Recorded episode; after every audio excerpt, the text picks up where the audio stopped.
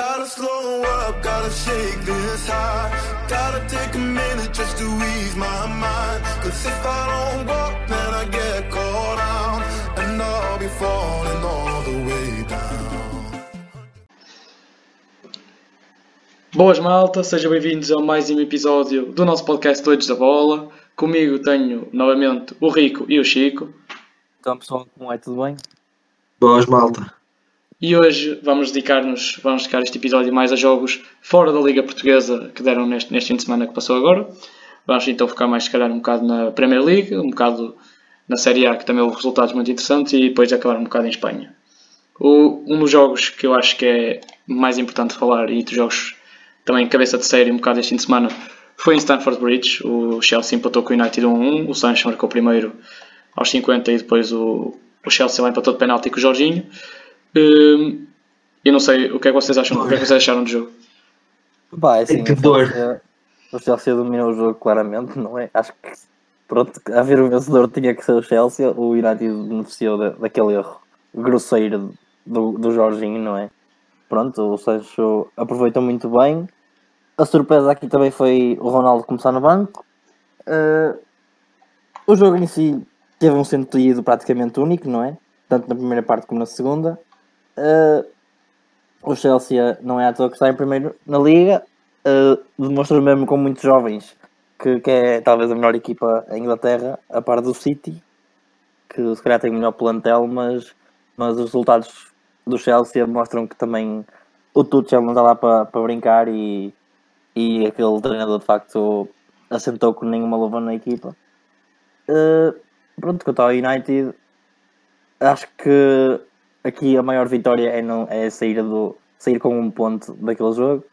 Uh, pronto, não tenho muito mais a dizer. O Ronaldo entrou, É, depois não vi muito. Acabei Eu não tenho, muito eu tenho algumas coisas a dizer porque o Solskjaer saiu, o Solskjaer saiu, mas parece que não saiu, parece que continua lá, Sim, o fantasma dele permanece lá. Não sei como é Exato, que o, Carrick, não- a escolher a equipa, vai com três trincos a jogo, porque quer queiramos, quer não, Sim. McTominay e Matic e Fred são três trincos. Eu não, não, não entendo como é que Dor. ele. O, basicamente, o que o, Solskjaer, o que o Carrick fez neste jogo, e que eu acho que é, é impensável um treinador do Manchester United, abraçou a, a identidade de ser underdog e de ser uma equipa pequena. Não entendo como é que ele fez isso. Ele basicamente, ele basicamente jogou com três, com três trincos, meteu o Sancho e o Rashford à frente para contra-atacar. Ele basicamente decidiu, ok, vamos defender e depois contra-atacamos com velocidade. Tipo, ele basicamente abraçou, tipo, abraçou a, ideia de que é uma equipa pequena e vai contra-atacar contra o Chelsea, que, vamos ser sinceros, é a melhor equipa a jogar futebol juntamente com o City e, e não só da Premier League, mas calhar do mundo inteiro. Estão a jogar um excelente futebol. Este jogo, ne- necessariamente, não, não tiveram assim uma exibição que eu, que eu achasse fosse que fosse dominante o suficiente para, eu acho que foi mais de mérito do United pela, pela má mentalidade que teve aí para o jogo, mentalidade muito defensiva e contra-ataque. Acho que foi mais de mérito do United. O Chelsea pareceu muito melhor do que na verdade jogou, se calhar, porque em termos de oportunidades o DRE salvou um bocado o, salvou um bocado o United. Teve, teve, ali, teve ali algumas defesas importantíssimas. Uma bola à barra, penso eu que foi do Rudiger, que ele ainda defende para a barra e mais alguns lances isolados que o DRE conseguiu, conseguiu safar.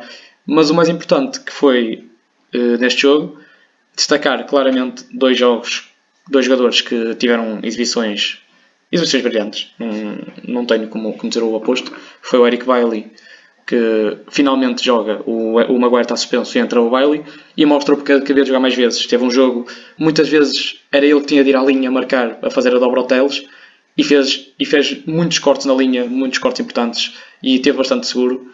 E o Wan-Bissaka, apesar de Hum, apesar de, do Wan-Bissaka ter feito o penalti, que pronto, foi uma estupidez, foi no Tiago Silva, um, pronto, é penalti claro. O Wan-Bissaka teve excelente o jogo todo, tentaram passar por ele várias vezes, nunca conseguiu, especialmente o Alonso, o Marcos Alonso tentou passar por ele, nunca conseguiu, ele defendeu muito bem. Junto com o Bailey, para mim foram as duas peças mais importantes da defesa do United. O meio campo não funcionou completamente, com Matic, McTominay e Fred. Surpreendentemente, o que jogou melhor foi o Fred, porque também com dois atrás ele tinha a liberdade toda para, para, explorar, para explorar para a frente. Até jogou melhor, apesar de não gostar muito do Fred. Acho que ele não tem qualidade para estar a, a jogar no United. Mas É, o, o, o meio é campo, frente. sim, o meio campo não resultou. Depois o Bruno a jogar meio como falso novo a defender e depois baixar para atacar. Foi uma confusão. O Chelsea, o, o Chelsea saía facilmente da pressão do United. O United pressionava, o Chelsea saía fácil e, e atacava com perigo. E E pronto, o Matites no meio campo não, não, teve, não, teve, não teve grande jogo. O Sancho veio buscar jogo muitas vezes e ajudava a construir. O Rashford não estava lá a fazer nada. Vai, vai aprovar uma vez o que já tinha dito que eu acho que o Rashford não presta. Eu acho que o Rashford é, é muito, muito hype, mas não, É não, não joga, não joga grande coisa. Ele esteve lá, não fez nada o jogo todo. O Ronaldo foi para o banco. Eu acho isso uma estupidez. Como é que, como é que a jogar contra o Chelsea não se mete a principal estrela da equipa a jogar? Ele tem feito uma excelente É época. um. Ele, ele tem feito uma, uma excelente época e, e não, não se entende como é que ele não joga. Veio do banco já numa altura em que o United estava desesperado e não conseguia fazer nada. Por isso, pronto, eu não entendo. E o Van de Beek também não sei como é que continua no banco depois disto. Até se diz que ele vai sair em janeiro. Eu não entendo. Para mim, esta foi uma abordagem péssima do Michael Carrick. Mal posso esperar que chegue o Ralph para, para interino, para, para ver se, para ver se mexe, mexe nesta equipa um bocado e, e- para ver se toma as decisões corretas. Porque o Chelsea dominou e venceu, venceu eh, a equipa do United. Não, o resultado não expressou isso. Foi um empate a um. O Chelsea dominou completamente o jogo, derrotou a equipa do United, mas o United com aquele erro, com aquele erro gravíssimo do, do Jorginho, conseguiu um ataque raro, uma oportunidade raríssima e lá marcou o gol com o Sancho isolado. Eh, o Chelsea merecia totalmente, sem qualquer sombra de dúvidas, sair daqui com os 3 pontos. Isto não há 24 remates contra 3, acho que diz tudo deste jogo. Penso que foi em domínio total dos, do- dos jogadores do Tuchel e, e merecia. Não, não sei como é que não, não saem daqui com a vitória. Aí aquele, aquele último lance, acho que é o último lance mesmo da partida, com o Rudiger com tudo para fazer o golo, mandava lá para fora do estádio. Não é? Sim, E o Werner também tem, tem várias oportunidades e não, não, não consegue fazer melhor. Mas Werner, sendo Werner, falha. Claro, claro, claro. Sim, o Werner. mas- isolado. Sim, sim. Eu não sei, não- mais uma coisa, não sei como é que o Lukaku não, não joga. Não sei, não sei mesmo. Eu, não, eu não compreendo. E mesmo até o Werner, eu não compreendo como é que o Werner não consegue ser o Werner que era no, No Leipzig. No Leipzig. O Werner era para mim um dos melhores avançados na altura. Agora claramente está, está muito atrás disso. Mas naquele ano que ele sai, naquele ano que ele sai, ele faz duas, três temporadas de muita qualidade ao serviço do Leipzig e, e é muito, tenho muita pena que não, não esteja a, a dar aquilo que, que poderia dar a este Chelsea, porque é um jogador que tem velocidade, era um jogador que tinha muito golo, agora continua a ter velocidade, mas golo nem pelo, não é? É verdade. É. Agora tem muita golo frustração. Agora tem muita frustração. que Pois, ele- agora, agora é frustração. Quanto, quanto ao jogo, na minha opinião, pá, eh, custa muito ver, eh, ver uma equipa como o United ir, a- ir a medo jogar com o Chelsea. Totalmente compreensível o que o, que Michael Carrick fez. Michael Carrick pensou, ok, nós não vamos para ganhar o jogo, vamos para o pontinho, vamos tentar tirar algo deste jogo. eh, mas não é assim que o United pode pensar. O United é uma equipa grande e como grande não se pode pensar assim. Uh, um grande que pensa assim uh, não é grande. E neste caso o United demonstrou que está muito abaixo do- dos outros níveis de outras equipas, do mesmo, do mesmo patamar, do mesmo, da mesma qualidade de equipa. Em termos de mesma qualidade de equipa, não, mesma qualidade de clube uh, e estatuto. E claramente que, que eu poderia ter feito muito mais. Uh, nota para o facto de estar a jogar três trincos, como já disseram antes, pá, é ridículo, é só ridículo. Já no último, já no último, no, último episódio, não, no primeiro episódio falámos sobre o United, criticámos o facto de jogar uh, McTominay e Fred no meio. Desta vez é McTominay, Fred e Matites, portanto, três trincos e dois deles mais que puros. Matites não se mexe quase já. Pois. Deus, é- é serve, para tabular porque ele para se mexer eh, está quieto. tornou o meio campo lentíssimo. O meio campo já era lento com o McTominay e Fred, com o ainda, ainda ficou mais lento. Uh, não, não se compreende não se compreende como é que o United vai, vai a medo jogar com o Chelsea desta forma. Como disseste, o Fred com- conseguiu demonstrar-se mais um bocadinho no jogo porque estava mais solto, não é? E ele tem estado sempre muito preso atrás. Porque é essa a ideia do United ter dois, dois homens presos cá atrás. Uh, e é engraçado nós, alguns jogadores que falámos que, que deviam ser titulares, outros que deviam estar no banco, outros que não ser opção, ou isto por aquilo. Uh, o Bailey, por exemplo, tá, jogou de início e fez um excelente jogo.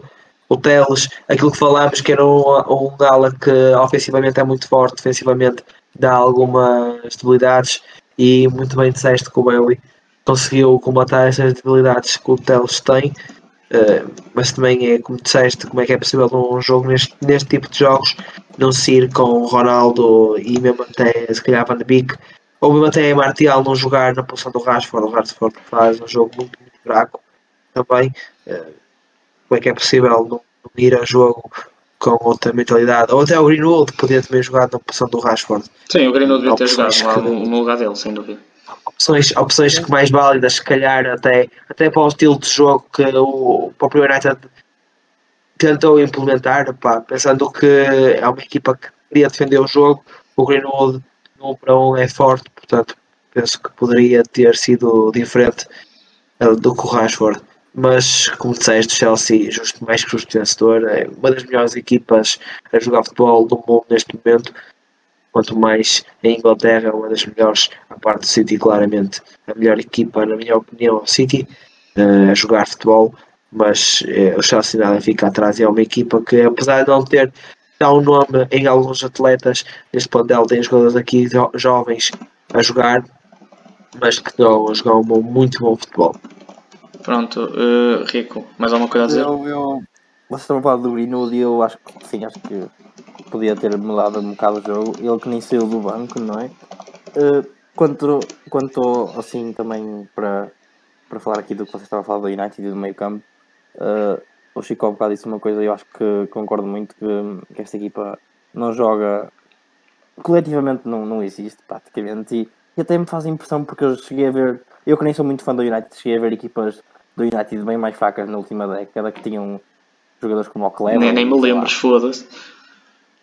jogadores assim muito mais fracos que, os que tem neste momento, com o meio campo que tem neste momento e, e até coletivamente era uma equipa muito diferente, jogava, não jogava como uma equipa pequena que é como está a jogar neste momento, eh, que seja qual for o adversário. Depois a outra pergunta que eu queria, queria ter feito, o Chico acabou também por falar nisso, foi na- no jogo do Alex Telles. Eh, queria perguntar mais neste caso mais ao Jorge, que é aqui entre nós os três. Acho que é o que é mais adepto do United. Queria saber o que é que ele tinha achado do jogo do Alex Telles. Uh, depois do lado do Chelsea, pronto, também sublinhar que a equipa, mesmo com, com a falta de, do Kanté, acho que não, não fez muita diferença, porque a equipa continua a jogar no bom futebol e pronto, é, o Tuchel sabe muito bem o que está a fazer naquela equipa e Exato. de facto, É, é assim. foi à toa que eles ganharam a Liga dos Campeões ano passado. Em relação ao, ao Alex Telles, eu, eu não sei o que é que o, o que é que o Michael Carrick está a pensar, porque por um lado vai, vai jogar para defender e depois mete o Alex Telles que claramente caudal muito ofensivo e defender está quieto. Porque, Mas tem quem então? O Dalo? pois, eu sei, neste caso até eu consideraria meter o Dalot, se não até jogar mesmo com três centrais, porque se não tens lateral esquerdo, se calhar cobrir com outro central e tentar uma. uma, uma já, tentaram a tática três centrais. Se calhar Não tinha central então. Pois, porque, Porque como, está como o Maguire sem estava e suspenso e agora, pronto, só no banco acho que apenas estava o Phil Jones e não sei se quer, se quer passar por essa experiência traumática outra vez. Mas o Dalot na esquerda acho, acho, que ficaria, acho que ficaria bem e acho que não, acho que não, não ia causar problemas, até porque ele é um, central, um lateral muito mais defensivo.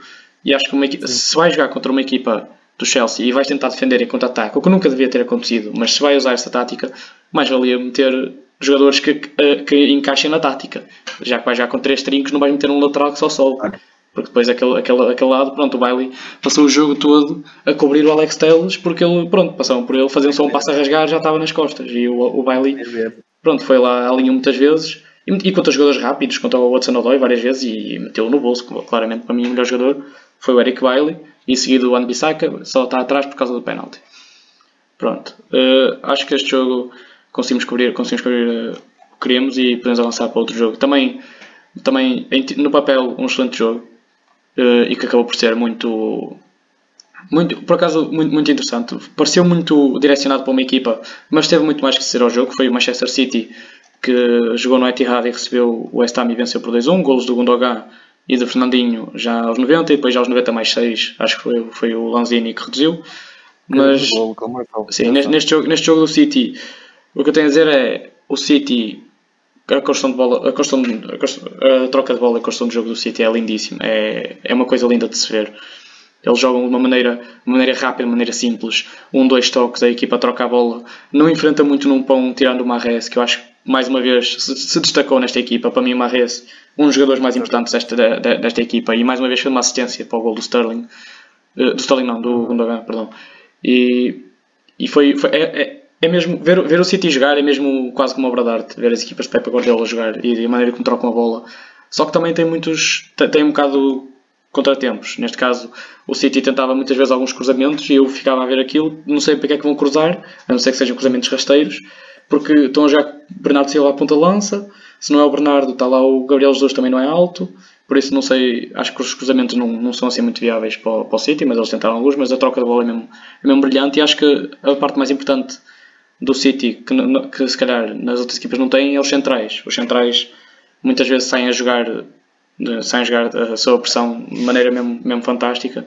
E até muitas vezes o que acontece é o central sobe para o lugar do trinco, o Walker baixa. É, é, o, o central sobe para o lugar do trinco, o Walker baixa e o trinco vai à linha e eh, do nada abre-se um espaço do caraças porque as equipas não sabem, não sabem contrariar essa, essa movimentação, tanto jogadores sem bola e com bola, que eu acho que é, é uma equipa do City que está a jogar eh, a força máxima e está a jogar muitíssimo bem. O Bernardo Falso Novo é uma posição fantástica para ele, só que lá está, o, o City é, é apanhado muitas vezes em contra-ataque. E contra-ataque direto é, é muito fraco a defender porque sobe muitas vezes e muitas demarcações do Gundogan e do Bernardo e, do, e, do, e dos, dos avançados médios centros. E acaba por ficar pouca gente atrás porque também os laterais sobem e o contra-ataque aconteceu algumas vezes o West Ham criar perigo só que lá está o, o City em defesa organizada é muito forte é fortíssimo em contra-ataque tem algumas fragilidades mas consigo, consigo conter e depois o West Ham só, só também realçar o meio campo é, é fortíssimo o meio campo do, do, do West Ham o Soucek, o Soucek e o, e o Declan Rice tiveram um excelente jogo tanto a defender como também a progredir para a frente. E também uma palavra para o Ben Johnson, que jogou na direita no lugar do Kofal, mas jogou muitíssimo bem. Sim, neste jogo eu acho que tu acabaste por dizer um bocado tudo. O City com o Guardiola é aquela equipa que pronto, já estamos habituados porque é treinada pelo Pep Guardiola, não é? O seu famoso tiki-taka, digamos, não é? O estilo de jogo muito próprio que atrai milhões de, de adeptos e de facto é lindo de se ver. Uh, concordo contigo no, no Sterling mais uma vez, um jogador que desequilibra bastante, uh, que sobressai bastante na equipa e gostei muito de o ver e de facto fez uma excelente partida. Contra o West Ham tem sido uma equipa, digamos que surpresa aqui. Vemos o United que está em oitavo e o Tottenham em sétimo e o West Ham está no lugar de Liga dos Campeões neste momento. Uh, um meio campo fantástico, o Declan Rice que fez também um grande jogo, o Susek e depois até o próprio jogador que marca o gol, o Lanzini. Uh, acho que pronto, é um grande jogador e marcou um grande gol. Uh, pronto, o jogo foi naquelas condições, não é? Foi na neve, o jogo teve na dúvida para ser disputado, mas depois acabou por não ter muita influência, porque depois, entretanto, tínhamos um jogo a ser adiado pelas mesmas condições. Uh, atenção, uh, Liga Portuguesa meteu os olhos nisto, dá para adiar jogos. Exato, exato. É, é, o, o, Tottenham, o, Tottenham foi adiado, o Tottenham foi adiado por, por problemas climatéricos e de certeza que foi na última hora antes do jogo, por isso não há desculpa para, para o jogo pronto, do Benfica não ter sido adiado no outro dia. Pronto, quanto, quanto vou só também sublinhar a tua, a tua frase sobre o Bernardo também que tem beneficiado muito de, desta nova posição, digamos assim, de jogar a falso 9. Uh, pronto, acho que sim, acho que ele tem sido também um jogador muito diferenciador. Finalmente o Bernardo também está a jogar a um nível mais elevado agora no City uh, e tem, tem jogado muito bem, sempre a titular e pronto. Acho que é tudo que eu tenho a dizer sobre é, o City. O City no geral dominou, o West Ham teve algumas oportunidades de contra-ataque, mas no, no geral o City. Naturalmente, o City, o City dá prazer ver jogar. É, é, é, é mesmo. E, e tem dois, dois centrais de grande qualidade. O Ruban Dias, atenção, eu não sou benfiquista, mas o Ruban Dias para mim é top, top, top mundial mesmo. Top. É, é, é, sem dúvida nenhuma top. Esta equipa do City, se fores a ver as baixas que o City teve e manteve a qualidade toda neste, nesta equipa é para termos a noção do plantelzão que esta equipa do, do City tem. O City que em comparação ao ano passado é uma equipa muito mais ofensiva, na minha opinião. É uma equipa de mais remate. Acho que o City o ano passado pecava um bocadinho nisso. Era uma equipa que às vezes ia para o jogo e não fazia remate. Mas tinha medo de rematar a baliza, não sei o que é que se passava. Às vezes era o Sterling o único que, que tinha aquela impulsão de não, eu estou no para um com o central ou para um colateral e vou para cima dele. A maior parte dos jogadores do City estavam a fazer rodar por trás ou rodar pelo interior ou fazer uma talinha no meio. Uh, não era, não era mal pensado, não era mal jogado, mas era pouco objetivo e, uh, e acho que o futebol, se não for objetivo, também perde também um bocadinho o seu, a sua essência. Uh, Mas Quem é, quem é que nunca quis entrar pela Luísa dentro, Chico? Era um bocado isso que eles queriam. Nós a jogar FIFA também tentávamos. sim, exatamente, exatamente. Eles tinham um bocadinho a mania de, de vamos entrar pela, pelas adentro, mas, mas o futebol não é assim, o futebol não se joga, não se joga a entrar a baliza dentro. Eh, e, eh, e na minha opinião, por exemplo, foi isso que lhes custou, por exemplo, a final da Champions. Eh, queriam entrar com a, com a bola pela baliza dentro e isso custou-lhes uma final. Eh, a verdade é essa. Quanto à equipa do West Ham, a equipa do West Ham, eu, eu sou realmente suspeito, eu gosto muito da equipa do West Ham. É uma equipa que não tem medo, uma equipa está em quarto lugar, a jogar muitíssimo bom futebol, tem feito um arranque de campeonato espetacular. Tem aqui alguns jogadores que são realmente muito interessantes e, eh, e aqui alguns jogadores até que podiam estar noutro patamar. Este, por exemplo, Rice, o, o Declan Rice, como já falaste. Uh, Rico, acho que tu não foste que falaste sobre ele. Sim, sim, sim. Sim, sim, falamos ambos do dois, pronto. É, é que realmente é um jogador que, ne- que podia estar noutro patamar e que, e que ninguém dizia nada e a toda a gente elogiava o facto de ele estar noutro patamar porque realmente é um jogador diferenciado em comparação a muitos jogadores dessa equipa. Um, mas obviamente as baixas do City, as baixas do City são enormes São, e são, eh, são. mesmo assim conseguem, conseguem fazer tudo e mais alguma coisa e manter o estilo de jogo e a forma de estar. É. É. Por exemplo, e o Grealish não jogaram. É, Kevin De Bruyne, Grealish, o- mesmo o Phil Foden, o, o Benjamin Mendes, se bem que esse é por razões, é por razões, por razões diferentes. Eh, foi pelas suas atividades extracurriculares que ele acabou por eh, ficar de fora. E nós mesmo fizemos o, o jogaço do Gundogan. Sim, o faz um Gundogan, Gundogan, o. Gundogan, Gundogan- Gundogan é o que eu estava a dizer há um bocado, como ele, ele faz muitas vezes ajuda no ataque com desmarcações e soluções e tal, e depois acaba por descompensar um bocado no contra-ataque porque sobe toda a gente, sobe os laterais, sobe o Bernardo, sobe o Gundogan, sobe os três da frente, acaba por ficar só o Rodri e os dois centrais para trás, por isso, mas sempre que avança ele cria um desequilíbio enorme na Sim, sim, porque ele com adversária bola e- nos pés é, é incrível. Ele com bola nos pés. já, é já, no Dortmund, já no Dortmund antes de ir para o City era claramente um, um jogador tipo chave naquela equipa. Mas vamos falar de jogadores que deviam estar em patamares acima no, no West Ham. Palavra clara para, para o Benarama. Eu acho que Benarama ou Benrama, Benrama, acho que o Benrama é, é um excelente jogador. E foi no ataque foi o, o jogador mais. Porque o Fornals ainda tentou puxar o jogo para a frente, mas o, o Benrama claramente se equilibrou mais e ajudava. Também porque era um jogo mais propício a contra-ataque, ele é mais rápido, mas eu acho que joga bastante bem. Desde que veio do Brentford para o para o West Ham tem feito bastante época. O próprio Miquel António não fez grande jogo, Sim, assim. não fez grande jogo, mas Miguel António, se não, não pela possibilidade que tem, eu diria que ele poderia estar eh, possibilidades de até dar um salto ainda maior, mas aos 31 anos. Eu- eu- o que eu- reparei no António, o que eu reparei no António é que ele anda Complicado. muito melhor de costas para a baliza, porque ele antes era muito vertical e atacava sempre as costas e tinha de ser bola nas costas. Não sei, ele anda a segurar muito melhor o jogo e notou-se neste jogo contra o City, onde foi preciso segurar muita bola na frente e deixar o Ben Rama e o Fornals tipo, criar mais. Ele está a jogar muito melhor de, costas para a baliza do que estava a jogar antes. E o Ben Rama. E é uma, e é muito, bom, muito bem montada. O David Moyes montou muito bem esta equipa. Esta equipa é Sim, sim, equipa é. muito bem organizada. É, e mesmo, mesmo o Cresswell, a, a central do lado esquerdo, acho que foi uma boa opção. E libertar mais o Massuaco na, na ala, porque jogar contra as centrais não é fácil. E um deles sendo o Dawson, que eu acho que não presta. Acho que pronto, fizeram, fizeram um excelente trabalho a cobrir mais as fragilidades que o Dawson tinha. O Zuma, claramente, um central que jogou no Chelsea há muitos anos, que tem qualidade para isso. E o Cresswell, a central esquerda, também se arrascou muito bem, ajudou bastante o Massuaco que gosta muito mais de progredir, é um lateral muito mais ofensivo e acho que tive- tiveram um bom equilíbrio para um jogo com o City, que foi dominado pelo City naturalmente, só que a ideia do, do West Ham estava lá, que era ataques rápidos eh, com, em transições quando o City está fragilizado e pronto, tiveram algumas oportunidades de, de criar desequilíbrios. Mas é a sua parte é muito complicado. Pois, é muito pois. complicado jogar, jogar contra uma equipa como o City. Pronto. hum, de, de maneira geral, também outros jogos mais, mais da Premier League que, que pudemos observar foi o Liverpool ganhou 4-0 ao- ganhou 4-0 com dois gols do Jota. Acho que não, Jota. não, não, não, não dá Há para. muito, muito a, a falar. Ganhou 4-0, sim. O Liverpool dominou do início ao fim. O Southampton, único. claramente na Rua, das na, na Rua da Amargura, o, o Jota pronto, marcou dois golos e está a fazer uma excelente época. E depois também o Leicester ganhou por 4-2 Não sei eh, frente ao é Watford. não joga. Não sei entender como é que o Jota não joga assim na seleção. Isso é Pois. Eu sei, por causa do Fernando Santos, mas pronto.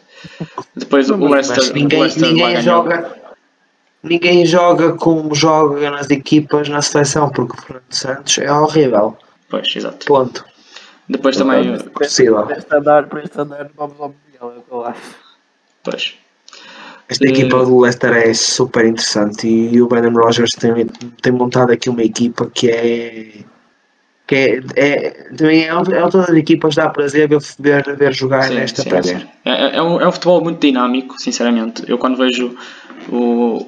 Não tanto o James Madison, não sou grande fã de James Madison, mas quando vejo, quando vejo o Vardy, agora o próprio, o próprio Somaré, o Castanho na direita, eles quando jogam são, são, muito, são muito dinâmicos e, e é um são jogos sempre. A defesa é um bocado, um bocado, pronto, um bocado fragilizada também. Um, o central, o Soyuncu é muito bom, mas o, o, Johnny O Evans Evans, já é- o Evans já está passado claramente do seu, do seu prime e está ali um bocado, um bocado a, deixar, a deitar abaixo. Mas o Vardy é um excelente avançado e jogaram contra o Watford, que também foi o Watford que despediu o de Ranieri, que despediu o Solskjaer quando, quando derrotaram o United. E é uma equipa também com, com alguns jogadores interessantes, também como o Joshua King, obviamente estava no Bournemouth, o Sissoko que veio do Tottenham, mas também já pela idade. O próprio central, o, o William Tostekong, acho que é, acho que é muito bom. Hum, mas de resto, O Juan jogo- Hernandes também. Sim, sim, o Ryan Ardes também no, na E direita. o, o, o Denis, o avançado, não é? O Manuel Sim, o Denis que que tem vindo, tem vindo, tem vindo a, jogar, a jogar bastante bem na esquerda e acho que tem, tem-se portado bem bem o Joshua King, que tem feito uma excelente época, tem muitos golos. Ele que explodiu um bocado tarde, sinceramente, no, no Bournemouth. uma baixa. Sim, é pena, é pena, é pena ter explodido tão tarde. Eles Exato. tiveram uma baixa assim importante que contra o United Sim. durante o jogo foi o Sarr. O Ismail Assar tem sido o melhor jogador de longe do Watford desta época, Sim, tá, sim. teve lesionado, não, não pôde participar. Mas também Mas é um jogo. dois. Sim, mas também é um, é um jogo bastante linear. O Leicester jogou melhor do que o, do que o Watford desde o início ao fim. O Watford conseguiu empatar o jogo eh, bastante cedo até. Eh, sofreu aos 16, aos 30, e empatou de penalti. Mas depois o Jamie Vardy resolveu o jogo já na primeira parte, 34-42. Marcou, marcou dois golos e levou o jogo para 3-1 ao intervalo.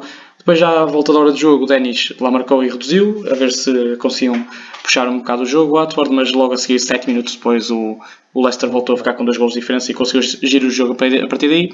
Deu um bocado de iniciativa ao Watford, por isso é que nas estatísticas vai aparecer um bocado equilíbrio nos remates e tudo, porque o City a ganhar por dois golos, o City não, o Leicester a ganhar por dois golos não precisava de atacar, portanto deu a iniciativa ao Watford e eles ficaram mais a gerir o jogo, portanto Só acho que- yeah. Fazer o, o- para mim, é claro que temos o Vardy, mas para mim o melhor jogador desta equipa é o Madison que volta a fazer um gol e duas assistências. Não, não acho. O Madison, o Madison acho. que está ali acho. muito, muito overrated. Muito overrated. Ah, se vais falar de jogadores do meio campo, tens falado de Didi, que claramente é o melhor Sim, jogador claro daquele meio que o campo. Didi é um grande jogador, mas está também a esquecer que falta mais um- uma, uma baixa também. Mas o Madison, o Madison é fundamental nesta equipa. Nos- É, no- é. na forma como o Leicester joga, sem o Madison eles não criavam metade das oportunidades. E o Madison é um jogador é. muitíssimo O importante. próprio, o próprio jogou e o Ricardo Pereira também não, portanto eles tiveram baixas, pronto, importante. E eles têm baixas importantes, têm jogadores de fora muito importantes, tem o, tem o Ricardo Pereira, tem o Fofana, tem o Tillmans, também tem o, James Justin. Eu sou mesmo fã, fã do Madison, ele, ele já merecia assim, um clubezito maior, eu acho que eu gosto muito dele, acho que é um grande jogador. Assim, Pronto, assim, assim Vamos ver, pode ser que para o ano deu o salto, já está a chegar aos 25, 26 anos, portanto está, isto também está a chegar a está a chegar ao prazo. a sua altura. Pronto, 25 Está a chegar à altura. Hum, assim, nos jogos da Premier League, também um bocado destacar, só fazer menção à vitória do Brentford em casa contra o Everton. Acho que foi um resultado importante, mas foi um jogo, pronto. Um gol de penalti logo, logo aos 24 minutos, depois não aconteceu. Não, não, teve, não temos muito para, para falar, mas convém mencionar que o Brentford ganhar ao Everton é importante. E acho que podemos então avançar para, para uma liga com muitas surpresas esta época, que foi é esta, esta jornada, que foi a Série A. Claramente, o, o Milan a perder em casa com o Sassuolo por 3-1, acho que é se calhar o mais. Se calhar, se calhar yeah. certeza. Vou dormir como melão hoje. Sim, o, o Rico aqui é, é fã, é fã do, do Milan, por isso vou deixá-lo vou deixá-lo vou deixá-lo falar sobre o jogo. Que merda foi esta, mano? Foda-se. Opa! Pronto, peço desculpa, não quero, não quero aqui ter mal educado, mas pá, foi um jogo que me irritou particularmente. Quer dizer, uma equipa como o Milan que. Pronto, tem equipa claramente superior ao Sassuolo, não é? Apesar do Sassuolo ter grandes jogadores como o Berardi, à frente de ataque, sobretudo, não é? O Berardi, o Scamaca e o Raspadori. Eh, o Milan tinha que ter a obrigação de, de ter ganho este jogo com alguma facilidade, ainda por cima jogando em casa. Uh, pronto, eu acho que a equipa titular de certa forma surpreendeu-me. eh, porque não estava à espera que jogasse Bakayoko e Benacer. Uh, a lateral direita teve que ser o Florenzi, porque pronto, o Calabria está lesionado, uh, foi com naturalidade. Uh, quanto ao Rebic, é uma pena estar lesionado porque faz muita falta esta equipa. Aquela frente de ataque sem, sem assim alguém no banco que entre e faça a diferença também. Nota-se nestes jogos que o Milan precisa, quando o ataque titular não está a fazer a diferença, precisa de alguém que, que venha do banco e decida jogos e o Rebic é um bocado um jogador desse tipo seja Rebic ou Rafael Leão, quando um joga, depois o outro tem que entrar para substituir ou vice-versa. E neste caso o Milan está pronto, sem Rafael Leão ou, ou Ibra e até o Giroud que está lesionado também. Uh, não tinha no banco alguém, a meu ver, uh, de jeito para substituir esses frentes de ataque, sendo que o próprio Brian Dias jogou a titular e saiu também no início da segunda parte. Uh, portanto, o Milan acaba por perder o jogo, não é? Uh, a primeira parte, penso que o Milan pronto, estava a merecer o resultado que estava, que, estava, que era o não estava a perder, jogou muito mal. Uh, o meio campo, o Bakayoko e o Benacer definitivamente estavam a, a, ser comidos de cebolada. A própria defesa, pronto, eu acho que era a única coisa que estava a safar. E o Milan foi um bocado infeliz no, no 2 a 1 que com o Manhã acaba por defender e depois a bola bate no Kjaer e fica 2 a 1 para o Sassuolo. Uh, o Sassuolo depois na segunda parte uh, fez o, o, habitual, não é? Numa equipa do, do nível do Sassuolo para o erro do adversário, foi jogando nos contra-ataques e acaba por matar o jogo num, num lance de individualidades. Com o Berardi faz um grande golo, deixa o Romagnoli caído no chão e, e marca. E pronto, e depois o próprio Romagnoli é expulso numa infantilidade. Pronto, não, não tenho mais nada a dizer sobre isto. O Milan que fica assim a 3 pontos do Nápoles, na liderança, e viu o Inter a ficar a um ponto apenas do segundo lugar. Uh, já o ano passado houve uma coisa parecida no Milan e uma, o Milan vinha numa sequência de vitórias incrível, estava em primeiro e depois começou a perder jogos. Espero que este ano não se repita, porque a equipa claramente está a ir abaixo, pelo menos ao nível interno.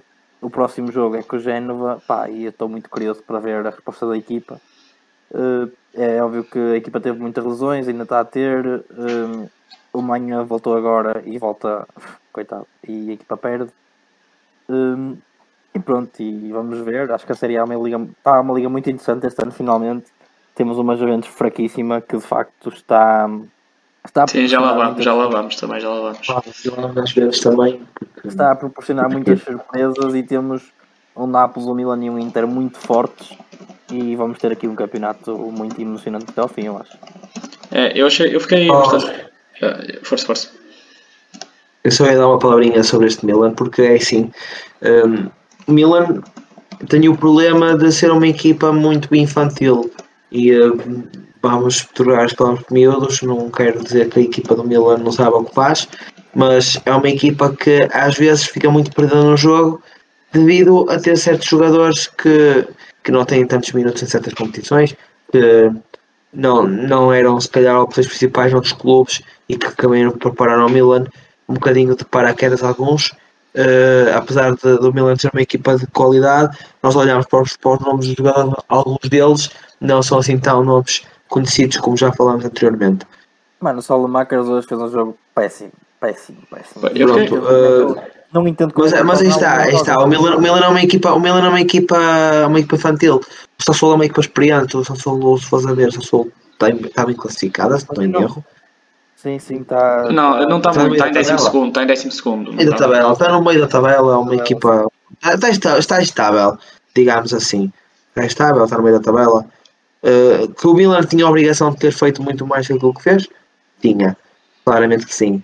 Agora, não sei qual foi a ideia do, do Pioli a meter o Bakayonko e o Benacer nos dois no meio campo.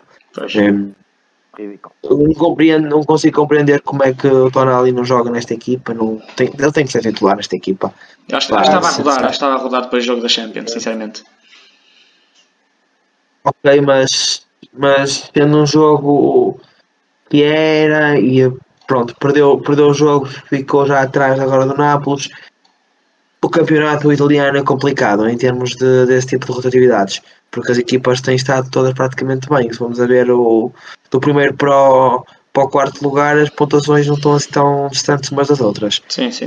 Uh, Ah, Sim, Mas pronto, o Milan, fiquei- eu Milan fiquei- acaba, acaba por ser, É assim, acaba por do ser infantil e isso acontece por, por do infantil. primeiro, do primeiro para o quarto não digo, porque são 7 pontos, não é? Mas do primeiro para o terceiro são 4. Fores a ver o primeiro para o segundo são pouquíssimos pontos, do segundo para o terceiro, do terceiro para o quarto e mesmo do quarto para o quinto, estás a entender? Está tudo muito pertinho uns dos outros e depois chegamos ali ao sexto até ao nono lugar, todos têm os mesmos pontos. Portanto, eh, mesmo, a liga está muito, está muito, muito quente ainda, ainda é, uma, é, é das principais ligas que está quente mesmo, porque estão, estão todos pertinho uns dos outros e, e um deslize de uma equipa de cima pode, pode dar pontos pode dar pontos às equipas de baixo conseguirem recuperar, eh, recuperar o campeonato. Tem havido equilíbrio que não houve noutros anos de domínio claro das Juventus, é o que eu acho. Sim, sim, sim, sim. A Liga Italiana nunca foi muito equilibrada, então só o ano passado é que começou a ser mais um bocadinho e, e este Eu, ano fiquei, eu, acho que eu por acaso fiquei bastante surpreendido por ver eh, primeiro o Milan com a equipa que foi jogar, acho que toda a gente ficou, Ahm, e depois também por ver, por ver ahm, o, o Sassuolo a jogar, por acaso não, não, não estava à espera que jogasse assim tão bem, e acho que todo o mérito dado ao Sassuolo. Ahm, o, até, por exemplo, o Romagnoli passa de herói a vilão duas vezes. Ele marca o gol logo ao início, depois acaba por, por fazer a asneira no gol do Berardi e depois é expulso. Portanto, foi um bocado um, um jogo por altos e baixos, mas no geral, por exemplo, Bakayoko e Benacer no meio campo também, como já referiram, não, não, não, não se entende com Kessier e Tonali no banco. É o que eu digo, é capaz. É. O Kessie entrou e cometeu um erro gravíssimo que dá o terceiro gol. portanto- Sim, sim, mas lá está, mas isso, isso acontece a toda a gente e acho que pelo- pelo que ele faz em campo e acrescenta à equipa é muito mais do que o risco de acontecer os erros, estás a ver? E penso O que. Kessie, o Kessie foi mesmo no, no sentido no, no que o Chico disse. Acho que foi o Kessie é um jogador que joga, tem muitos minutos nas pernas e foi mais no sentido de poupar. No sentido de poupar o Kessie eu entendo. Agora, o que disse. Sim, sim, foi que isso, foi sim. No caso do Tonali é que eu não entendo, porque o Tonali tem estado muitos jogos no banco e o Tonali é claramente superior ao Bakayoko ou até ao Benacer. Por isso eu não entendo como é que o Tonali não jogou titular nesse jogo. Sim, eu senti. O, o, Então, não, o Milan. então não te diz muito esse problema. O Milan, o Milan por acaso jogou jogou bastante mal. E eu, no geral o único jogador a que eu aponto mais assim como, como positivo foi sem dúvida e já é muito habitual nesta equipa do Milan o Teo Hernandes na esquerda. Acho que acho que até teve bastante bem. É, é um Mas é- jogador. é o único, é o único jogador que se safou neste jogo porque o Romagnoli pronto começou a jogar tão bem. Começou a jogar tão bem mas depois lá começou a fazer a geneira como ser expulso por isso não, não, não, posso, não, não pode, não pode ter um não pode ter sido positivo para o jogo. O Teo Hernandes chegou para fazer uma assistência, deu alguma velocidade naquele, no, no, lado esquerdo para o ataque, mas no geral a equipa de Sassuolo defendeu bem. Eh, Pá, deu, deu uma lado reviravolta esquerdo- importante, eh, também porque eles estavam a precisar de pontos. Eu vi o jogo quase todo e no lado esquerdo, pá. Ele dava muita velocidade, mas do lado esquerdo do Milan acho que é um grande lado esquerdo, porque tens Theo e Rafael Leão. Um Sim, era, era, era poucas coisas que estavam, que estavam a safar. E o Sassuolo, pronto, deu, deu a reviravolta com o Scamaca a marcar um excelente Grande gol e gol. depois, e depois o, o Kiar, pronto, com, com infelicidade de marcar outro gol. Mas deram a volta, totalmente mérito deles, e depois a partir daí defenderam muito organizados, defenderam bem, não se expuseram demais, nem, nem, nem defenderam demasiado. Acho que há equipas que têm tendência a defender demasiado e depois acaba por eh, dar demasiadas oportunidades à outra equipa. Acho que tiveram um bom equilíbrio e mereceram, mereceram sair daqui com os três pontos, mesmo depois da expulsão, mesmo antes da expulsão. Acho que estavam a merecer ganhar e o resultado acho, acho que espelhou bem o que foi o jogo. E na primeira parte eles mereciam estar a ganhar, porque de facto o meio campo do Milan, como nós já dissemos, foi muito surpreendente e estava a ser claramente dominado. E por isso é que ao intervalo temos umas estatísticas que não mentem e mostram o Milan claramente a ser dominado, porque de facto depois do golo até o Milan desapareceu no jogo e o meio campo estava completamente perdido. O Sassuolo fez uma grande exibição. Pois. Acho que agora, então, a não ser que que alguém queira acrescentar alguma coisa sobre este jogo, podemos avançar para, o- para a outra surpresa desta jornada, que já, já está a deixar de ser surpresa a cada dia que passa. A Juventus Sim. recebeu, recebeu, recebeu a Atalanta e perdeu por uma bola a zero. Foi, foi mais uma vez um- a demonstrar a Juventus que está numa péssima, péssima forma e, e mais uma vez já, já, fal- já criticámos a Juventus na altura que falámos dos jogos da Champions, quando eles foram goleados pelo Chelsea. E aqui acontece mais uma vez, o Zapata acaba por marcar o gol até bastante cedo, aos 28 minutos, e a partir daí, a partir daí o jogo foi, foi controlado pela, pela Atalanta. Houve algumas oportunidades, de facto, para a Juventus, e acho que eles até, até criaram o suficiente para empatar e sair, sair do, do jogo com um ponto, mas a equipa da Juventus está, está em termos de resultados, em termos exibi- exibicionais, mereceu o empate, mas os resultados ultimamente são muito desapontantes, já vão em sétimo lugar na, na Série A. Um, e não sei, não sei, eles têm que encontrar uma identidade, têm que encontrar um objetivo para a equipa, porque Quando eles Assim eles nem, nem sequer. Quando eles forem a reparar, eles nem sequer eh, conseguiram estabelecer uma forma de estar. Eles ainda não conseguiram estabelecer sequer uma forma tática de se posicionar em campo. O último jogo eles jogaram em 4-4-3, este jogo jogam em 4-4-2, assim, eh, com dois avançados mais puros. Muito perdido no jogo sempre. Eh, Os Juventus têm estado sempre muito perdidos. Como já falámos anteriormente na- nas Champions, acontece a mesma coisa. Muito perdidos e, eh, e pronto, e, e nu- nu- nunca dava um resultado. Quanto à equipa da Atalanta, a equipa da Atalanta é, é, é um prazer de ver jogar. É das equipas que mais prazer dá ver jogar nos principais campeonatos e uh, Gasperini está a fazer um trabalho incrível com uma equipa que, ninguém, ninguém dava nada por ela uns anos atrás e agora está na boca do sim, também já chegámos a falar na altura da Champions, eh, quando a Atalanta também, também jogou. É uma equipa muito Exato, ofensiva. exato, já tinha- É falámos destas equipas e claramente que esta, esta equipa das Juventus tenho, tenho pena de certos jogadores, há jogadores aqui que são, uh, são incríveis e estão, uh, estão a ser queimados pelo próprio plantel uh, que, que não está bem, o Paco de Light, o Locatelli, o Chiesa, o próprio Dybala, jogadores um bocadinho queimados pelo próprio plantel de não estar bem. É que, eh, sinceramente, quando vejo o 11 que, que a Juventus usou, metade acho que é o 11 digno da Juventus, a outra metade nunca na vida. Vejo jogadores como, por exemplo, o Bonucci, o Delirte, o Locatelli, o Chiesa, o Dybala, são jogadores de, de qualidade e que deviam estar a jogar na Juventus, mas depois também vejo Rabiot, vejo o McKennie, especialmente, especialmente estes últimos dois, o, o Chesney e o Morata. Não sei como é que jogam, não sei como é que têm lugar nesta equipa. Para mim, era, eram completamente tirados no- do, do 11 e não é, é que fica o Arthur de fora, por exemplo. Fica, fica o Kulusevski de fora, por exemplo. Eu, sou sincero, eu não gosto nada do Rabiot nem. O McKennie ainda, ainda, ainda, vou, eh, ainda vou mais um bocadinho com a cara dele, mas com o Rabiot não, eh, não, não acho que seja jogador. Não é jogador para, para, para as Juventus, não é jogador para estar neste, nesta equipa. Eh, não é jogador para um clube grande, grande como as Juventus. É demasiado fraquinho para estar numa equipa destas. E depois é como disseste, tem o Arthur no banco e espetam o Arthur no banco e joga Rabiot. Um, compreendo. Pá, É, isto- eu, é, como, é força. óbvio, como é óbvio, eu gosto sempre de ver estas Juventus perder, não é? Agora, sim, é preocupante ver, eh, de facto, esta equipa não tem assim um rumo, não, não arranja uma identidade. Isso é preocupante numa equipa da dimensão da Juventus. Eh, o Arthur está no banco, pronto, continua a ser um erro para mim. Ao menos já sentaram o Bentancur, aprendeu alguma coisa.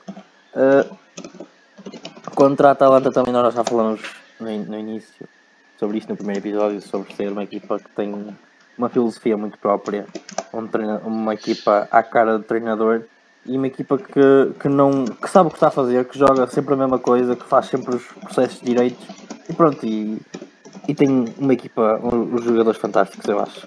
O, o lateral esquerdo. Mala, sim, o Mala é um grande jogador, principalmente, não é? Sim, o Milo, o Milo naquele, no- naquele lado esquerdo faz, faz, Faz faz muitos jogos importantes. E mesmo a defesa, o Demiral e o Jim City são dois excelentes centrais. O Toloi, eu acho que, acho que pronto, o É isso. Toloi. É Isso é um bocado, é um- até um bocado tipo karma. O Demiral está a fazer uma grande época na, na Atalanta e estava na Juventus, não é? Sim, e o Toloi acho que, acho, que está, acho que é um bocado. Pronto, hum, acho que não é central para a Atalanta. E, mas Porque mas se fores a ver, se fores a ver o plantel da, da Juventus, o Demiral não, não tem muita Sim. margem também, por exemplo. Mas imagina, Delict e, e Bonucci são jogadores que são, é verdade, mas estão claramente em baixo de forma, eu acho. Estão Sim, mas mesmo assim, mesmo assim, eles, é- é- Mesmo assim, é muito difícil, muito o difícil. problema das Juventus para mim não é, não é necessariamente a defesa. Eu acho que se trocarem guarda-redes, a defesa, pronto, até, se- até se equilibra bem. Lateral, O, lateral, o problema, lateral. sim, sim mas, mas lá está, tipo, o quadrado está, está caudal ofensivo, depois arranja maneira de cobrir. O meu, problema maior é o guarda-redes, que acho que é mesmo péssimo, que é o Chesney, pronto, mas o meu problema com os Juventus é mais o- os processos ofensivos que eles inexistentes e vão muito pelo básico, se calhar, que é, é o que já fazem há algum tempo com o Alegre. O Alegre é um muito básico, para mim não, não tem, é um estilo muito, muito tradicional. E, e quando, joga, quando as equipas deles jogam, jogam bem é mais por qualidade individual do que propriamente qualidade técnica e qualidade técnica do treinador e qualidade tática, pronto. Por isso acho que esta equipa está um bocado perdida, tem que arranjar um, um, um sistema, tem que arranjar uma identidade, porque se continuar assim, não, nem sei se em sétimo fica, sinceramente, cá não jogar mesmo. Este jogo até, pronto, até achei que o resultado foi um bocado ingrato para eles, deviam ter saído aqui com um ponto, mas eles não podem vir jogar com a Atalanta e ficarem felizes com, com sair daqui com um ponto. Eles têm de vir claramente. Um, eles ganham o quê? 8 campeonatos seguidos ou 7 campeonatos seguidos. Eles não podem, não podem chegar aqui a um jogo em casa com a Atalanta e tentar esperar tirar um ponto. Isso também não existe. É a mesma coisa com o United. Por isso, mas o United realmente só já contra o Chelsea, já contra a Atalanta, que é um bocado, um bocado inferior. Se bem, pronto, está a jogar, está a o que está, mas em estatuto a Atalanta é um bocado inferior. Por isso, pronto, no geral acho que é, isso- acho que é só isso que tenho a dizer. Estavas a falar do, do Alegre e eu pá, nunca mais me esqueço que o Milan perdeu um campeonato por causa desse triângulo, não é? Sim, olha, eu não- sei o que é, que- não sei o que é que ele estava a fazer. O Pirlo está a fazer um péssimo trabalho, tipo, Sim, horroroso. o Pirlo nem, se- nem se fala. O Pirlo foi, foi, foi horroroso, foi uma época Eu horrível. acho que a única po- Ele coisa foi, foi um tiro no pé. Eu acho que a única coisa positiva até das Juventus, assim, pós adeptos até foi boa, foi ver o Dybala voltar a, voltar a esta equipa e ele quase que marcou o gol até num livro direto, que eu lembro, mandou a bola à trave e pronto, e de facto concordo contigo e sublinho e, e para, para acabar isto, uh, as Juventus neste jogo em particular acho que não merecia a derrota. Uh, pronto, talvez o empate seria até mais justo, mas pronto. É, é todo o mérito para, para a Atalanta que, pronto, sai, sai 3 pontos do, do, do Allianz e pronto, se calhar, como já dissemos, cá não merecia, mas também, como ele marcou cedo, se calhar focou-se em defender e se não tivesse marcado tão cedo, se calhar teria um jogo mais, agressi- mais agressivo, mais, mais livre, mas pronto. Mais, mais aberto, sim. Pronto, outro jogo, se calhar, temos, temos de falar, hum, assim só por alto, mencionar também o Nápoles, esse eu acho que bastante naturalmente 4-0. 4-0 a, a Lazio, um jogo que em, em- Ah, na teoria seria, seria renhido, porque a Lazio, apesar de tudo, apesar de tudo, é uma equipa que tem, tem, tem um plantel até bastante, bastante interessante, com o meio campo Luís coisas. Alberto, Milikovic Savic, mesma defesa com o Asério, o ataque tem o Imóvel, obviamente, tem o Felipe Anderson, e depois vieram para este jogo e não apareceram ao jogo, o Mertens teve um jogo de qualidade incrível, ele eh, espalhou classe pelo campo e mesmo o primeiro gol dele é um gol excelente. E o- claramente a qualidade individual e mesmo a qualidade coletiva do Nápoles sobressaiu-se de longe neste jogo e foi uma vitória por 4 a 0 justíssima e penso que o Nápoles aqui está, está sem dúvida está em primeiro, está a merecer, está a jogar muito bom futebol e as pessoas têm que começar a, a pôr um bocado de respeito no, no nome do Nápoles porque é uma equipa que nos últimos anos o melhor que teve foi o Sarri, há dois ou três épocas atrás, que estava a jogar o, o que chamava o Sarri Ball, antes ele ir para, para as e para o Chelsea e tudo. E pronto, a partir daí ficaram, ficaram em segundo ou em terceiro, mas foi um bocado uma equipa um bocado acabada nos últimos, nas últimas duas épocas e agora está a voltar ao, ao topo de forma e as, e as pessoas estão um bocado a passar despercebidas e acho que deviam prestar atenção porque estão a jogar muito bem. Ah, pá, Muito, muito também porque, porque o treinador, o treinador há dois anos, o treinador do, do, do Nápoles era muito fraquinho. Eh, e aqui neste caso também o- nunca, nunca pensei que o Spalletti Era- era o fazer o trabalho Era o que está a fazer. Era o Gattuso, era o Gattuso. Há dois anos atrás foi treinador do, do Nápoles dois anos e meio, se não tenho erro. Um, o Spalletti é, é- eu não sou sincero, eu nunca gostei muito dele treinador. Ele teve pa- passagens muito despercebidas por muitos clubes. Também teve, se não tenho erro, no Inter e também teve uma passagem muito despercebida pelo Inter. Quem? Uh, Spalletti? o Spalletti. Uhum, Sim. Se não estou em erro, teve uma passagem pelo Inter. Se não estou em erro, se não estou confundir o treinador. Uh, Na Roma Sim, também. eu já, já verifico, já verifico. Eu acho que ele teve na Roma. É, ele teve, teve, olha, teve no Inter, teve na Roma, duas vezes na Roma, no Zenit. Portanto, é, é um treinador que Sim, ele sim. tem passagens por bons clubes, mas nunca, nunca conseguiu efetivamente demonstrar eh, o que quer que seja. E, eh, e nunca, nunca foi um treinador que as equipas jogassem bom futebol. Mas a realidade é que o Nápoles é uma equipa que joga bom futebol. O Nápoles tem um excelente plantel e está a demonstrar a qualidade que tem. Por parte da Lazio, começa a não ser surpreendente isto acontecer. A Lazio de vez em quando quebra desta forma. Já, já uns jogos atrás também perdeu deste, por, eh, por este tipo de números. Vantagens Génova, se não estou em erro. Eh, portanto, acaba por fazer excelentes jogos, outros jogos fracos. Frente ao, ao, ao Elas Verona, que foi um póquer do, Foi o Elas Verona, exatamente, o Elas Verona. póquer do Giovanni Simeone. Exatamente, exatamente. Portanto, acaba por não surpreender. O surpreende é o facto de uma equipa que, que é treinada pelo Sarri, que normalmente joga tão bom futebol e, e é futebol pós-futebol de, de, construção desde trás, eh, não estar a conseguir resultar no, no que caracteristicamente também eh, já, já trabalhava um bocadinho assim. Eh, eu, pá, eu acredito que, que a Lazio fez uma boa escolha de treinador. Pá. Na minha opinião, o Sarri é um excelente treinador. Na altura que saiu saiu da Juventus tinha mesmo que sair porque as coisas não estavam a correr bem, mas não pela qualidade do treinador que é mas sim porque na Juventus tudo, tudo corria mal.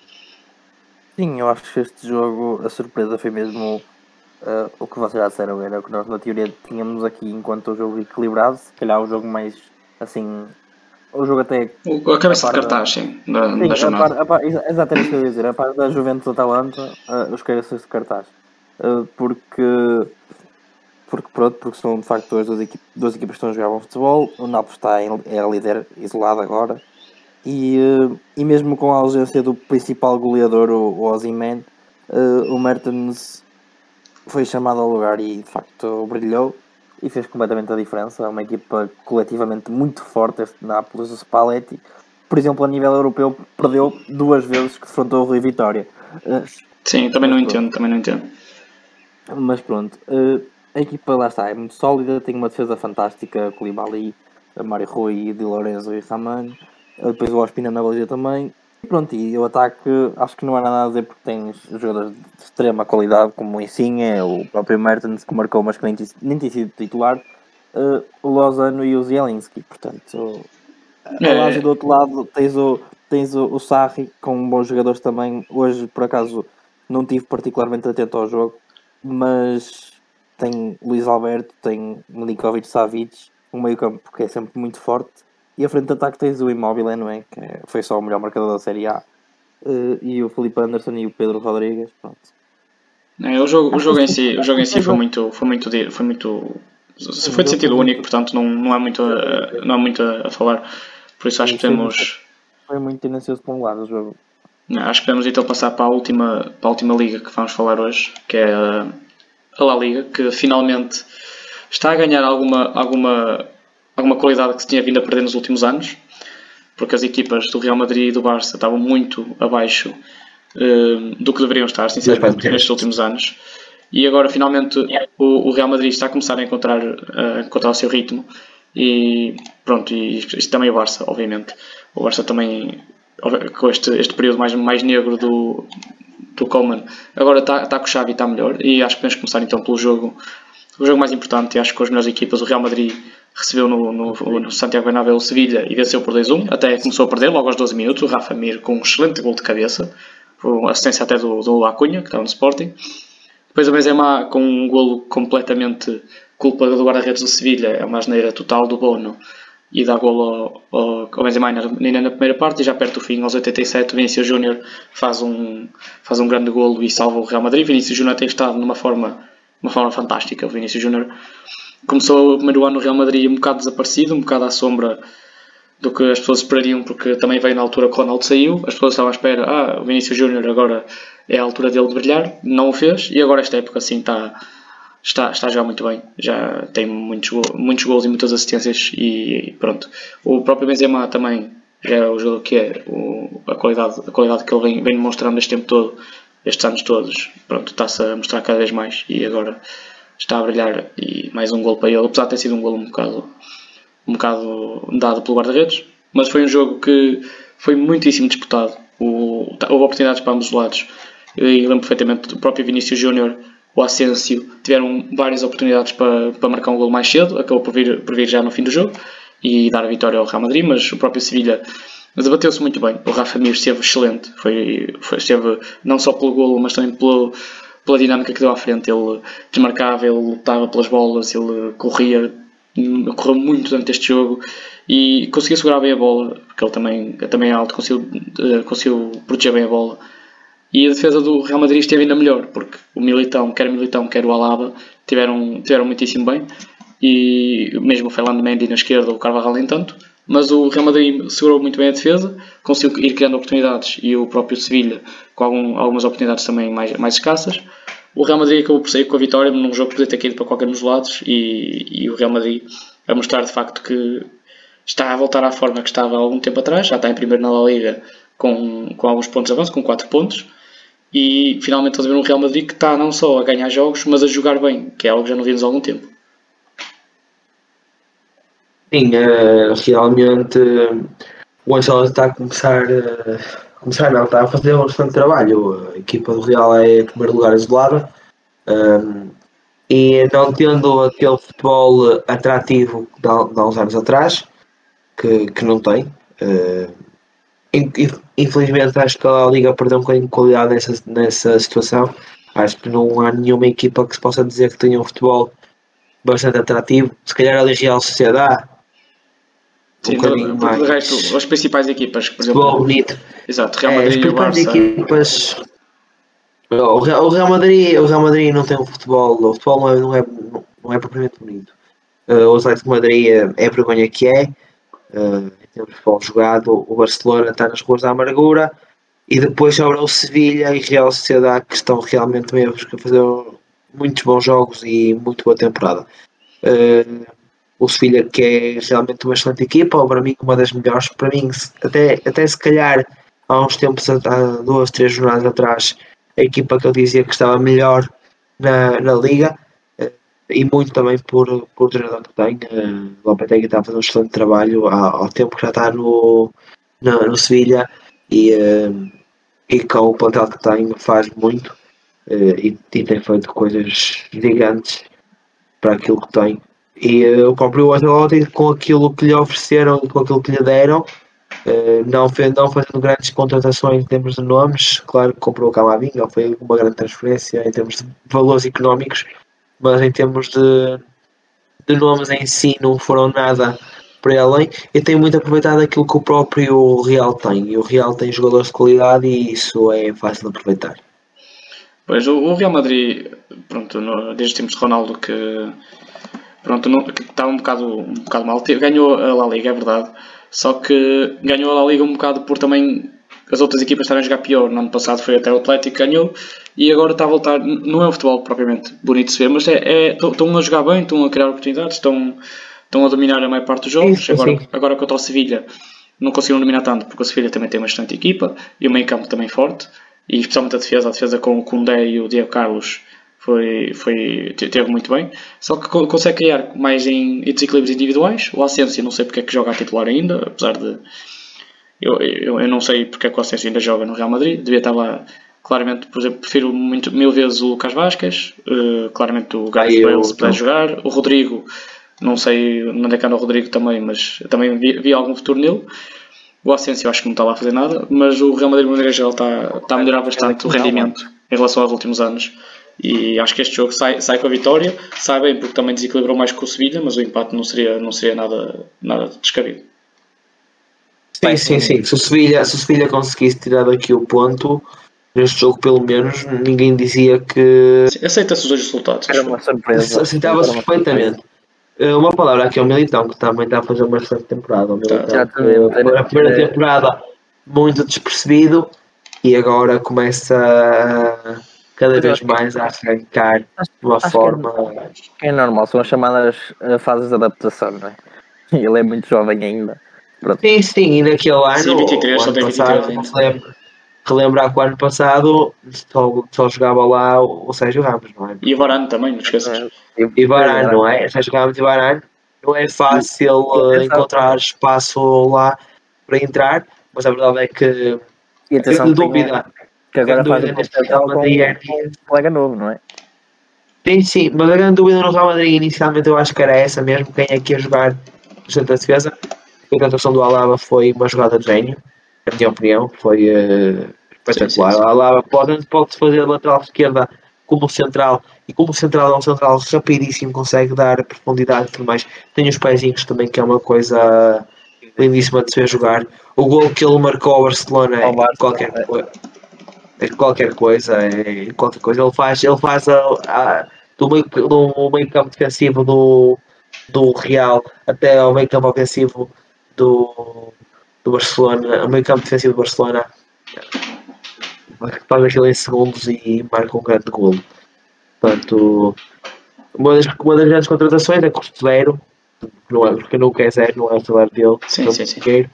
Mas, mas para o jogador que é e, eh, e demonstra claramente que está onde está e que merece estar.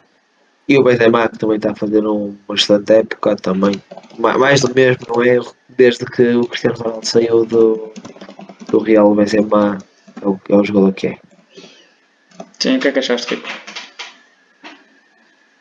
É sim, eu acho que de, de acrescentar só ao que o Chico disse, porque o resto eu concordo com a maior parte, eh, só sublinhar aqui o jogador que tem sido mais decisivo nesta equipa do Real, além do Benzema, que eu acho que tem sido mesmo o fator diferenciador desta época, que se chama Vinícius, e, e Vinícius está a explodir de uma maneira que, pronto, que o Real estava a precisar realmente para dar assim um salto qualitativo como tem dado, eh, porque pronto, a defesa é óbvio perdeu, como o Chico disse, perdeu o Varane e Sérgio Ramos e Jorge também já disse. Eh, o Militão subiu claramente o seu jogo e tinha que ser, tinha que subir o seu jogo. O Alaba, uh, ser jogada de gênio é assim. Tu disseste, também disseste agora no fim que ele veio a custo zero. Pá, qualquer clube que fosse buscar era uma jogada de gênio. O Barcelona também estava interessado na altura, penso eu. Portanto, penso que era uma questão de ver quem é que dava mais. Agora, pronto, é óbvio que o Alaba é um grande jogador, sabemos muito bem o que é que é o Alaba. É um jogador muito polivalente. Uh, joga a central, joga a lateral, joga até no meio campo porque ele tem pezinhos para isso. Na seleção penso que ele até faz de extremo ou de meio campo, eu nem sei muito bem o que é que ele faz na seleção, mas pronto.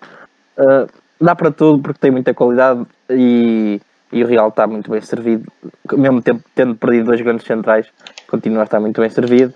Uh, na equipa do Sevilha, pronto, vocês também já disseram muito bem, o, o Lopetegui está fazer um grande trabalho foi o, se não me engano, o primeiro treinador, o treinador mais rápido do- da história de Sevilha a atingir eh, as 100 vitórias, acho que foi esse número.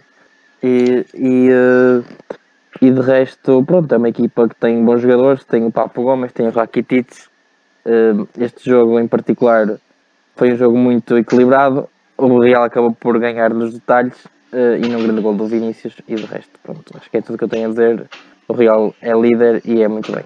Pois, agora avançando então se calhar para o último jogo que vamos, assim, vamos, eh, vamos falar hoje, vai ser então no Vila Real, que, vai, eh, que recebe, e, recebe o Barça e o Barça acaba por vencer por 3 a 1. É o segundo jogo do, do Xavi na Liga. Segunda vitória do Xavi na Liga com o Barcelona. 3 a 1 gol de Frank de Jong, do Memphis Depay e do Coutinho de penalti para o Barça. Os últimos dois já nos minutos finais, o Depay aos 88 e o, e o Felipe Coutinho já pelados 90 e o Chukwueze marcou pelo, para o Vila Real, também já em fases mais tardias, aos 76, e teve apertado ali o Barça já no fim. Uh, o Rico aqui é, é fã do, do, do Barça também, por isso o que é que achaste? Opa, uma primeira parte que eu vou dizer, o Barça não fez uma primeira parte por aí além, ah, até, pronto, como é óbvio, ah, neste estilo de jogo e com o Xavi era de, de esperar já que dominasse a posse de bola, Ah, mesmo assim não foi assim um domínio muito, na primeira parte não foi um domínio assim muito declarado, no final acaba mais ou menos a mesma bola para cada equipa, o Barça acaba por ganhar, opa, se me dissesse se fosse o empate ou se fosse o Vila Real a ganhar, não me surpreendia. Também foi um jogo equilibradíssimo. Uh, pronto, uh, claramente o Barça está a tomar um rumo, finalmente. Vê-se uma equipa organizada. Uh, uh, Vê-se aqui jogadores com um grande futuro, como nós já referimos no primeiro episódio, como o Nico, como o Gavi. Pronto, é uma equipa que está claramente em crescimento e vai continu- continuar a estar contra o Vila, contra o Vila Real. Pronto, uh, nós já falamos também um bocado da Vila Real, tem o Paulo Torres, como o Chico tinha dito muito bem, é o grande pilar desta equipa na defesa. Depois continua a faltar o, o Gerardo Moreno, acho que ele não jogou. Pois, eh, Não, não jogou, não pois jogou, não jogou. Exatamente, não jogou. Eh, e pronto, e o Barça continua também com, com o Zuen, com o Pedro ilusionado, com algumas, algumas, algumas eh, aqui baixas importantes. O Ansu Mas Fati a também. equipa- Sim, sim. Mas a equipa, como também já dissemos mais que uma vez, o, o salto qualitativo e coletivo é claramente evidente que o Xavi, a equipa tem que crescer, o Xavi está lá para isso. Eu confio muito no trabalho dele e acho que não digo assim esta época porque é praticamente impossível, mas que no futuro próximo temos aí uma equipa do Barcelona a jogar um futebol muito atrativo e a ser de novo candidato a ganhar muitos troféus. Uh, o Vila Real, pronto, acaba por perder in- injustamente até, Eh, É uma equipa que está a fazer um campeonato assim também um bocado até Desapontante. exato, abaixo do expectável, eh, estando no 12 lugar, assim como o Barça também está a fazer um campeonato assim, decepcionante para o Barça, não é?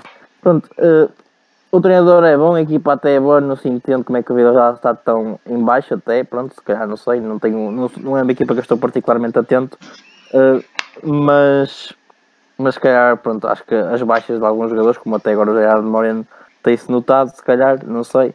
Eh, pronto, este jogo não, já disse tudo, o Barça acaba por ganhar nos detalhes, no finalzinho do jogo mesmo marca dois golos e foi isso que diferenciou, portanto o Depay marcou o 2 a 1 e depois o o Coutinho marca, marca um, um penaltizinho a ver se ganha confiança também, ele que é um jogador de grande qualidade, custou lá 120 milhões ou 150 ou o que é que foi e minha Nossa Senhora não tem justificado nem metade. É que para além, para além de não jogar bem pelo Barça, ainda marca gols ao Barça quando é emprestado. Estás a ver? Pois, exatamente. Eh, Quando esteve no Bayern jogou muito melhor. Exato. Eu não se entendo. Mas pronto, este Barça é uma equipa muito jovem, tem muito por onde crescer e o Xavi certamente vai fazer isso. E agora vou passar aqui a bola ao nosso amigo Chico, ao nosso técnico. Ao treinador.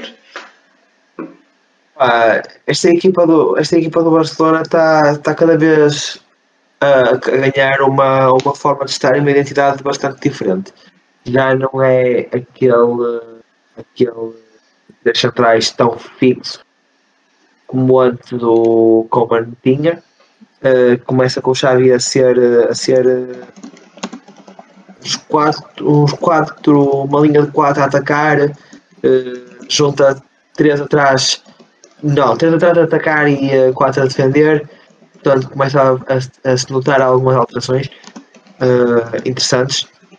Nota também para aqui para, para alguns miúdos que, que estrearam hoje.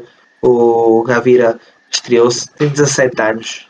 17 anos. Estreou-se na Liga, estreou-se na 90 Liga, que já jogou na Champions. Sim, estreou-se na Liga, na Liga, na Liga. Na Liga. Dezan- 17 anos. 17 anos e vês o jogo que fez pelos miúdos. Eu não vi o jogo por completo, mas aquilo que vi fez um excelente jogo e portanto é para termos noção de do que esta equipa tem feito. O Coutinho também entrou muito bem, também na- naquele bocadinho que entrou. Eh, Eu, eu espero, espero que o Xavi consiga, consiga retirar, eh, retirar do Coutinho aquilo que ele vale, porque ele é um jogador incrível, mas tem que ser exprimido ao máximo e se possível eu não tenho a menor dúvida que com o Xavi ele vai conseguir exprimê-lo porque o Xavi gosta de bola no meio, gosta de circular bola e portanto não tenho a menor dúvida que um jogador como o Coutinho vai fazer muita falta numa equipa como, como o Barcelona. É, este, jogo, este, jogo foi decidido, este jogo foi decidido mais no fim, com aqueles dois golos a acabar. Podia ter caído sinceramente para qualquer um dos lados, acabou por cair para o lado do Barcelona. O Xavi também viu-se no banco com os festejos, claramente um, um adepto, um adepto para além de um treinador, e isso é sempre importante quando, um, quando um treinador gosta do- da equipa e dá o seu melhor pela equipa, não é? Claramente que isso não é, não é tudo que é preciso, viu-se pelo Solskjaer, que ele de certeza que adorava o United, mas só fazia asneira. O Xavi está a fazer um excelente trabalho, acho eu. Ele pegou na equipa completamente aos pedaços e conseguiu juntar qualquer coisa. Não é, obviamente, o Barça que se espera, o Barça que, se, que os adeptos desejam ainda, mas que vai pegar em algumas peças como o Gavira, como o Nico Gonzalez, e vai pegar neles e vai formar um, um molde para o futuro e de certeza consegue construir à volta, à volta dessas peças, junto com Frank de Jong, Eric Garcia, eh, mesmo o Depay agora não está não tá, não tá muito velho, tem apenas 27. Por isso o futuro próximo do Barcelona, apesar do, do presente estar um bocado, um bocado tremido em sétimo lugar, mas o futuro do, do Barcelona é, é muito promissor. Sim, Yeah. é mesmo, é mesmo. Esta equipa do Barcelona é realmente. Tem, tem aqui cada miúdo, tem tanto potencial e se o treinador conseguir exprimir o que ele vale, tem, tem muito por onde, por onde mexer. Esta É. equipa do Villarreal, não estou compreendendo o que o campeonato está, está a fazer, sinceramente. É uma equipa que joga bem, é uma equipa ofensiva, é uma equipa que pega no jogo. Ela contra- neste jogo contra o Barcelona é, é a equipa que tem mais oportunidades, é a equipa que podia ter ganho o jogo com, eh, até com, com vantagem, mas as coisas não estão a sair e quando é assim eh, é difícil. E às vezes basta um jogo, uma vitória para, para as coisas mudarem. É, é capaz. O, o, o Villarreal agora tem que dar a volta por cima. Eh, Eles claramente são melhores do que 12 segundo, mas também jogar na, na, na Liga, Liga dos Campeões não ajuda. Eles cansam os jogadores e depois não têm foco total na Liga, mas Claro, tenho, certeza claro. que, tenho certeza que agora com um bocado de descanso da Champions só falta mais um jogo. Em princípio não, não sabemos se vai passar no grupo ainda. Hum, por isso fica um bocado na expectativa. Se calhar vai para a Liga Europa que é mais, mais levezito, mas vai ter que dar a volta por cima porque 12 segundo de facto para a equipa e não só para a equipa, para o futebol que o Villarreal joga, 12 segundo é, É é, é muito, muito baixo. É, é uma desilusão. Yeah. Uh, acho que assim É de uma é maneira. Acho que assim vamos, a não ser que alguém tenha algo a acrescentar sobre os jogos fins hoje. Se o Chico ou se o Rico quiser dizer alguma coisa, um, acho que agora é a altura. Não, já, já dissemos tudo. Está tudo? Pronto. De Então, uma maneira geral, acho que falamos tudo, abordamos tudo. Falamos da da parte mais importante, acho que. é, se, Não. se, houver algum jogo, algum jogo que, que, que não tínhamos visto e pedimos desculpa, mas uh, quando tentamos falar dos jogos assim que achamos mais relevantes para, para as principais ligas. E, Pá, pronto, eu, eu tenho que falar aqui sublinhar como o Messi finalmente está a jogar.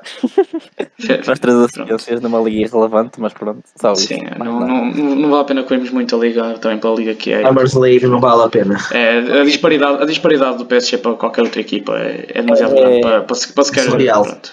É, é abrupto, realmente. Falaremos, falaremos do PSG na Champions, que certamente vai, ser, vai, vai ter um, uns oitavos final Muito muito, muito, muito interessante. Por isso falaremos disso nessa altura. Pronto, então Exatamente. nesse caso eh, vamos terminar então este episódio. Espero, espero que tenham gostado e que eu sou para a próxima. Tchau, malta. Até à próxima, malta. Tchauzinho. Deus malta. Fiquem todos bem.